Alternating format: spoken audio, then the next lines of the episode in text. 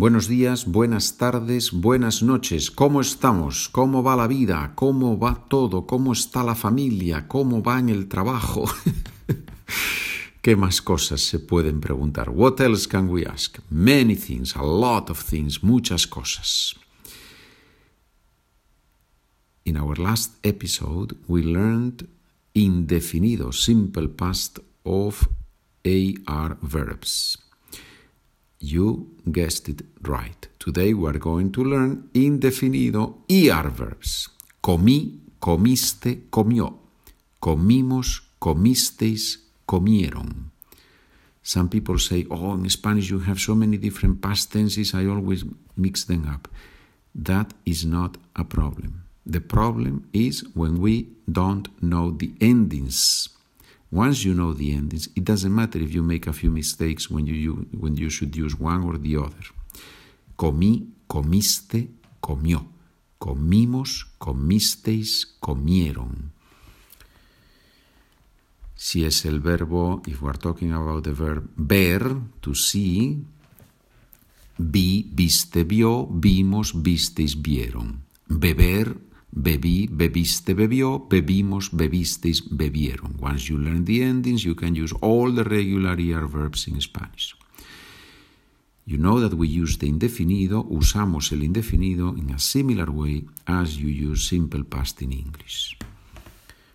I have eaten at a great restaurant this week. This week brings the past to the present. He comido en un restaurante muy bueno esta semana. He comido. I have eaten. I ate at a great restaurant yesterday. Yesterday tells us about something that stays in the past, a specific action in the past. Comí en un restaurante estupendo ayer. Comí indefinido, he comido, present perfect, perfecto en español. El verbo hacer es irregular en el indefinido. The verb to do, to make, it's irregular in indefinido. Today we will learn it, but today we only learn hiciste o hiciste, you did or you made.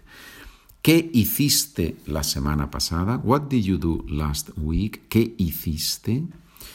We have to combine verbs in ER and in ER in the indefinido, right? That's the challenge here. So if I want to say last week I met an incredible person. To meet is conocer. So it's an ER verb. So we say la semana pasada conocí a una persona increíble. But if I say last week I traveled to Madrid and I stopped in Valladolid. To travel, viajar is a verb in AR. So, la semana pasada viajé a Madrid. To stop in a place, parar, is an AR verb. Y paré en Valladolid. Viajé y paré. Conocer, conocí, is an ER verb, conocí. Good, let's practice with questions and answers, with sentences. And I'm going to give you the question in Spanish, then I translate the question into English, and then I give you the answer in English, and you translate the, the, the answer from English into Spanish. Let's play with the language. Vamos a jugar con la lengua.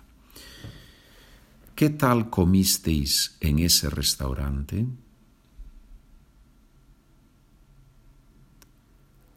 How was the food in that restaurant? How did you eat? Did you eat well in that restaurant? ¿Qué tal comisteis? Comisteis indefinido. Now the answer is we ate very well. Thanks for asking. ¿Cómo se dice en español? How do you say in Spanish? We ate very well. Thanks for asking. Comimos muy bien. Gracias por preguntar. ¿Qué hiciste ayer por la tarde? What did you do yesterday afternoon? Remember that in Spanish we don't have auxiliary verb to do. We have the verb to do with the meaning of to do something, but we don't have the auxiliary verb. So we don't say, What did you do? We just say, What did you yesterday afternoon? ¿Qué hiciste ayer por la tarde? Answer, I went to drink some wine with friends. In Spanish, en español, bebí unos vinos con unos amigos. ¿Respondiste todas las preguntas del examen? Did you answer all the questions on the test? No, I only answered three questions. No, solo respondí tres preguntas. If you have your document in front of you, you can play with the answers and the questions. You can play with Spanish and English. Somebody told me, wrote to me, and said that what he does is he folds the paper in the middle so he can say the sentence in Spanish and then check the meaning in English. Okay, that's a wonderful method. It's, it's, you can use it the way you want. If you would like to receive the documents, send me an email charla con pedro at gmail.com and I will send them to you, as many of you are doing, and I am very grateful that you are doing it and supporting the program. Thank you very much. Muchas gracias. I know that I repeat that almost in every chapter, but I am very grateful. Estoy muy agradecido a las personas que compran los documentos. I am very grateful to the people who buy the documents. It's not that much money and it helps to keep producing these episodes and to keep going with this educational project. ¿Qué pasó durante el viaje? What happened during the trip? ¿Qué pasó? What happened? Nothing special, but we stopped three times.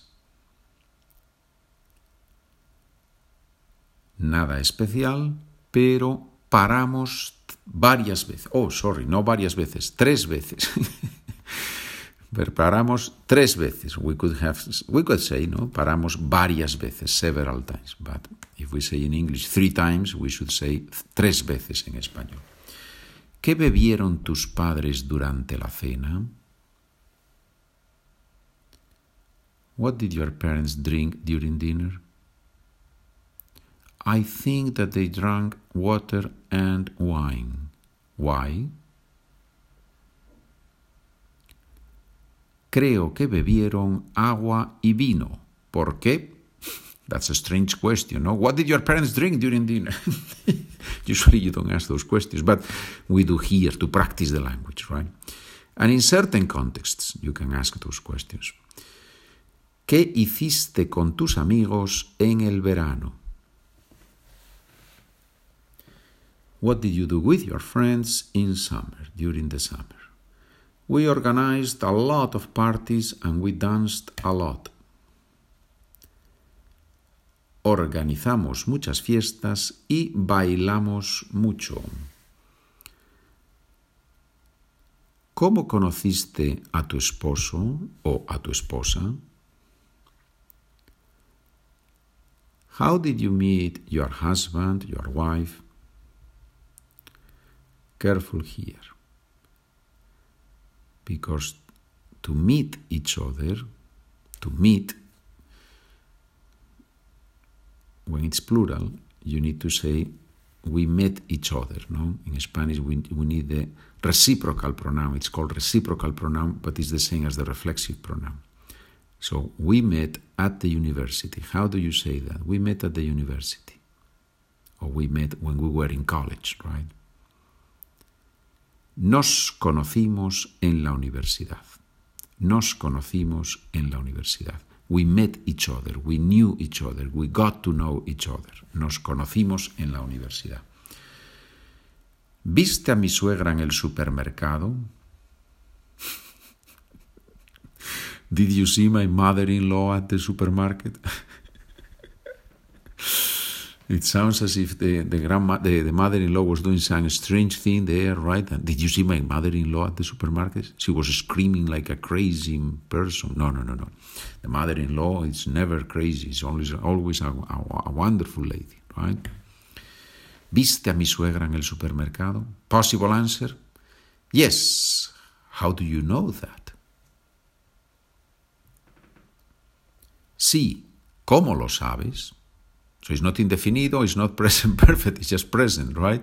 How do you know that? ¿Cómo lo sabes? ¿Cómo lo sabes? I talked to her yesterday and she told me.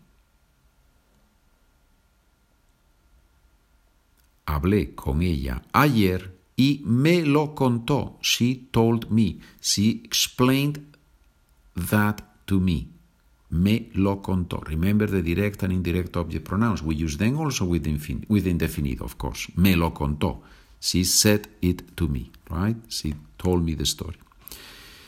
And now you have the written exercises, and as always, we do one or two from each one of the exercises to give you a, a, a push. So you begin with the written exercises, and you know that at the bottom of the document you have your solutions. Exercise number one, define con tus propias palabras estos términos. I'm not going to do letter A, I'm going to do letter D. Letra D. Rico. ¿Qué significa rico? Dos significados. Rico, una comida está rica si sabe muy bien. Some type of food is very good, is very tasty when it tastes well, obviously, right? So rico is that is tasty. Or if it's a person, it's a rich person, rico. Now I give you a sentence, in exercise number two, I give you several sentences and you have to choose from some of the verbs that I offer there. Let's do letra E. Ayer, espacio, en la televisión, una película muy interesante. Ayer vi en la televisión una película muy interesante. Verbo ver. Vi, I, vi. En Spanish, de vi, vi. So, ayer vi en la televisión una película muy interesante. Ladies and gentlemen, practice, practice the indefinido, memorize the endings, do all these exercises, practice writing sentences. If you have a tutor, Practice with the tutor. Tell the tutor to ask you questions and then you answer the questions. That's how you learn the language. Muchas gracias por escuchar. Nos vemos en el próximo episodio. Adiós, señores.